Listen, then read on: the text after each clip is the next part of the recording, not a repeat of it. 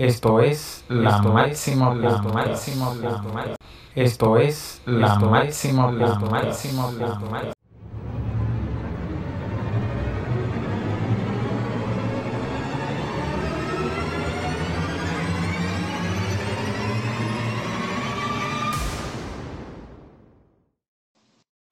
Bienvenidos amigos a otro episodio más. Hoy trataremos el tema cómo afecta la gastritis tu salud. Y para eso hemos invitado a la doctora Amanda Alarcón, gastroenteróloga, un placer.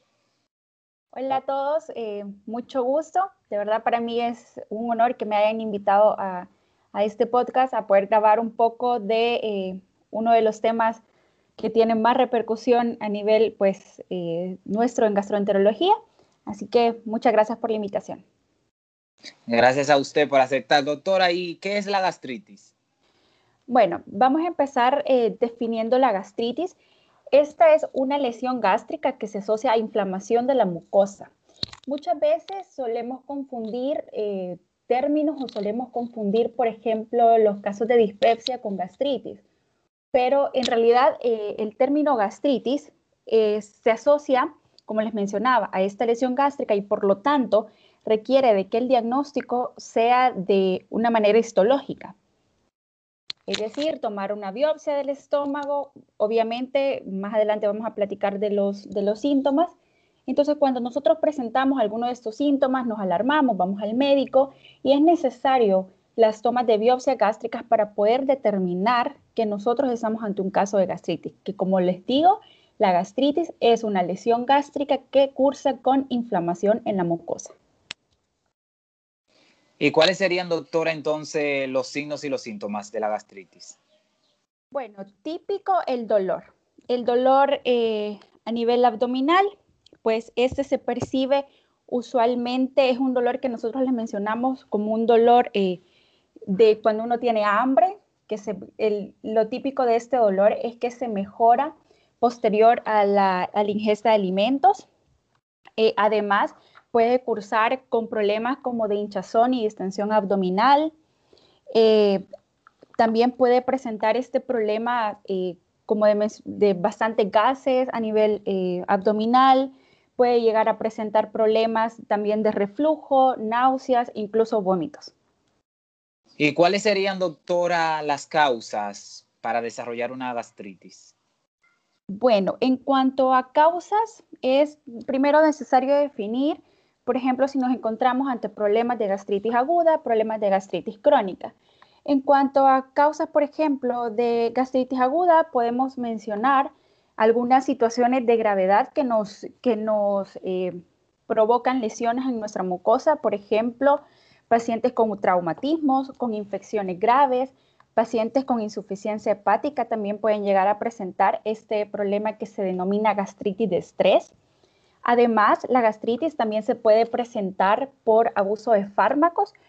Tenemos muchos pacientes que a veces consumen ibuprofeno, por ejemplo, paracetamol por cualquier cosa que, por cualquier dolor que presentan. El uso, el uso eh, repetido de estos, de estos medicamentos también nos puede provocar daño a la mucosa. Otras causas puede ser el consumo del alcohol, el consumo de algunas drogas como la cocaína y además una de las más eh, famosas, por así decirlo, y la, causa principal de la gastritis eh, crónica en este caso, es la infección por Helicobacter pylori, que pues en nuestros países es muy común que se presente. Y ya que nos encontramos en esta parte, doctora, vamos a desmitizar ah, estos dos puntos. Por ejemplo, que muchas personas dicen que comer cítrico le da gastritis. ¿Qué hay de cierto? Pues les mencionaba, el término, muchas veces solemos eh, confundir el, el término eh, gastropatía perdón, con gastritis. Gastritis, como el vuelvo y le repito, es una lesión con inflamación de la mucosa. Es decir, aquí juegan eh, también un papel importante las células que defienden a nuestro cuerpo, por ejemplo, polimorfonucleares, etc. Y gastropatía es cuando hay lesiones en la mucosa pero que no tienen inflamación.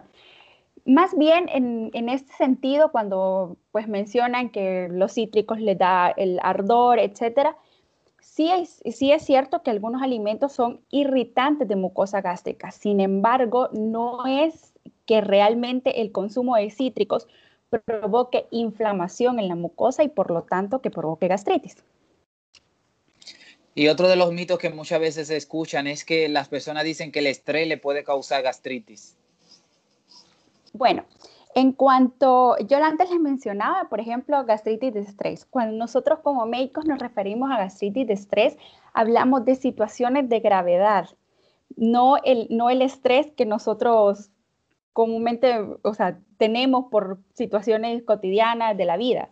Sí es cierto que eh, nuestro sistema digestivo está muy conectado con, eh, con el nivel central, es decir, con nuestro cerebro, existen muchas interacciones eh, de enzimas, muchas interacciones de neuromoduladores que van comandando desde el sistema nervioso central y que van hasta, nuestra, eh, hasta nuestro tracto digestivo, puede ser en algún momento que la vía que existe entre estas, entre estas dos, que bueno, nosotros lo conocemos como el eje intestino-cerebro, pero que también puede infectar a nivel gástrico, puede llegar a provocar alguna, de cierta manera, eh, interacciones que provoquen neurotoxicidad, que provoquen toxicidad también a nivel eh, gastrointestinal y puede llegar a producir de cierta manera eh, como la percepción del dolor. Más sin embargo, no es que esto vaya a provocar lesiones en la mucosa. Y ahí mismo, doctora, dentro de los tipos de gastritis que usted mencionó, ¿cuál es la más prevalente? Como les mencionaba, la gastritis eh, por, por, Helicobacter pylori es como la, causa principal o la causa que, que más eh, se ha estudiado y que más se conoce eh, pues, de causa de gastritis a nivel mundial. Y entonces, doctora, hablando de ese tipo, entonces en hombres y mujeres, ¿cuál es más prevalente la gastritis? ¿En hombre o en mujer y por qué? Realmente eh, se ha mencionado que en mujeres. Sin embargo, eh, pues la infección por Helicobacter pylori es una infección que puede darle tanto a hombres, puede dar tanto a mujeres, eh, puede incluso llegar a afectar incluso en edades tempranas, niños, adultos, adultos mayores, etc. Y eh, no es que se asocie como tal que por género. Entonces, eso debemos de tener muy en cuenta que cualquier persona pues es propensa, en el caso, por ejemplo, si platicamos de Helicobacter pylori, a presentar infección por Helicobacter pylori y por tanto llegar a presentar eh, gastritis, ya sea aguda o sea crónica. Y que algunos doctoras llaman a la gastritis como una enfermedad de la vida moderna. ¿Se puede controlar la gastritis o se puede curar?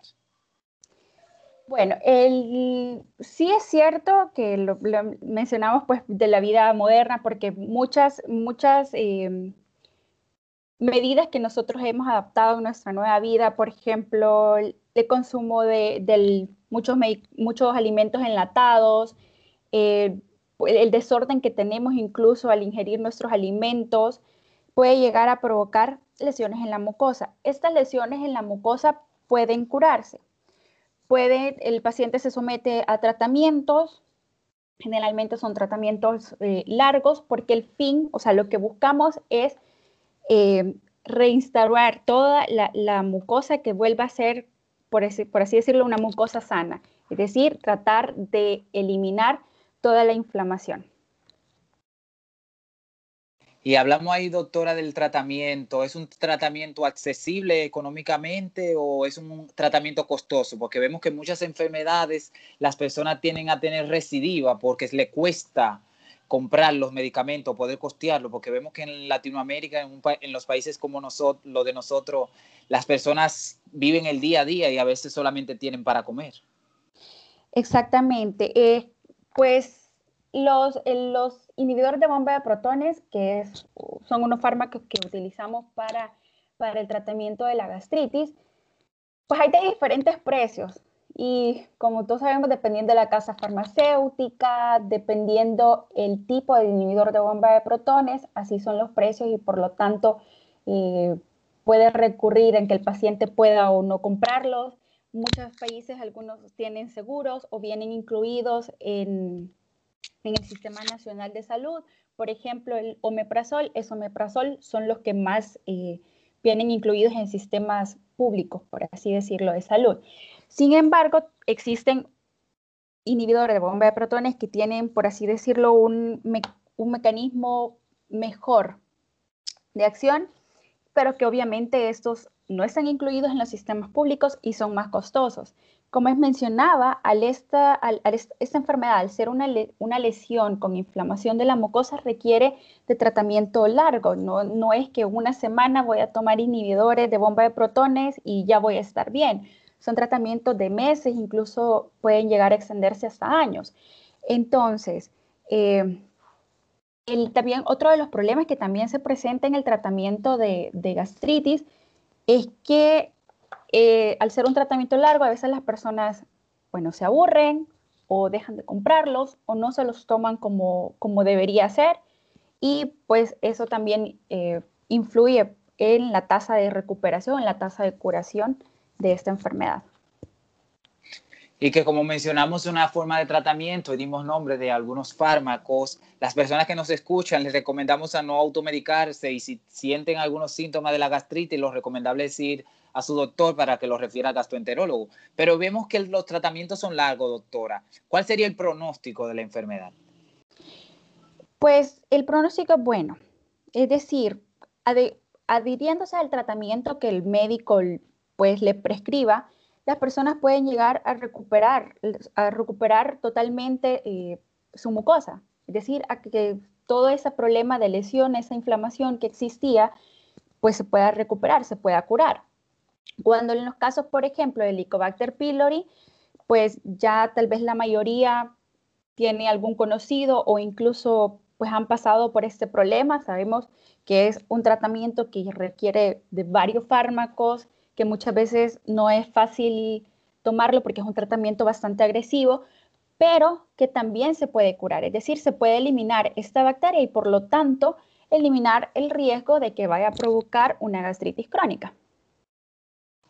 Y quise dejar esta última parte, doctora, que es la parte más importante de la medicina, sobre todo la medicina moderna, que es la prevención. ¿Cuáles serían las cosas o los métodos, las alternativas que debe de hacer una persona para prevenir la gastritis?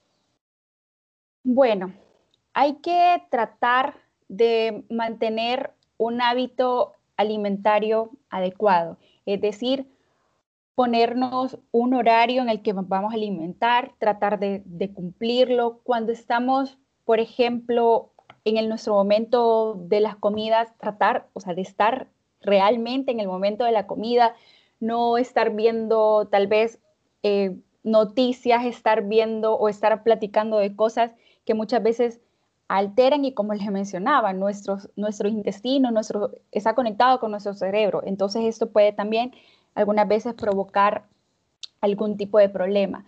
Además, aumentar el contenido de fibra en nuestra dieta, tratar de bajar el contenido de grasas, eh, tratar también de mantener eh, incluso un patrón de sueño adecuado, el consumo de alimentos prebióticos. Aquí vamos a, eh, quiero aclarar algo tenemos los probióticos y tenemos los prebióticos. Los prebióticos son los alimentos que nosotros consumimos y que sirven a que todas nuestras eh, bacterias sanas de nuestro cuerpo que nos ayuden eh, a mantener una adecuada salud gastrointestinal. Entonces, eh, también no automedicarse. Muchas veces tenemos ese problema de que sentimos el ardor, como vulgarmente conocemos en la boca del estómago y ya voy y me tomo una ranitidina, me tomo una omeprazol, etcétera. Pero lo que, lo que hacemos es que a veces podemos nada más enmascarar, por así decirlo, el dolor, pero la lesión de la mucosa va a continuar. Entonces es por eso que es necesario que siempre que tengamos un síntoma gastrointestinal, por muy leve que pueda parecer, es mejor consultar a tiempo y tratar de que nos pueda llegar a problemas mayores. Y que las repercusiones de esta enfermedad la pueden ver en muchos ámbitos de la vida. Por ejemplo, en el ámbito laboral pueden haber ausencias, puede que una persona esté estudiando, también se puede ausentar, quizás el aumento de la libido puede disminuir porque una persona deja de hacer actividades deportivas porque la enfermedad se les tiene esas observaciones. Exactamente. El, como les mencionaba, cualquier síntoma que, afecte pues, nuestra calidad de vida, eh, debemos consultarlo, no debemos automedicarnos. Como mencionaba, pues modificaciones pequeñas que podemos hacer en nuestra dieta, mejorar, eh, aumentar las fibras, bajar el contenido de grasas, etcétera, son eh, acciones que por pequeñas que, que, parezcan nos pueden llegar a mejorar mucho nuestra salud eh, gastrointestinal. Entonces, pues es muy tomarlas en cuenta. Además, tratar de disminuir el consumo de eh, alimentos enlatados, el consumo de alimentos ahumados, que también se relacionan con eh, aumento de inflamación en la mucosa. Le vamos a agradecer, doctora, por habernos acompañado. Le vamos a pedir que dé sus redes sociales y dónde labora para las personas que nos escuchan puedan saber más de usted. Bueno, eh, gracias a todos por habernos escuchado. Mis redes sociales son en Instagram, me pueden encontrar como arroba doctora.amanda-alarcón, en Facebook como eh, doctora Amanda M. Alarcón Macal.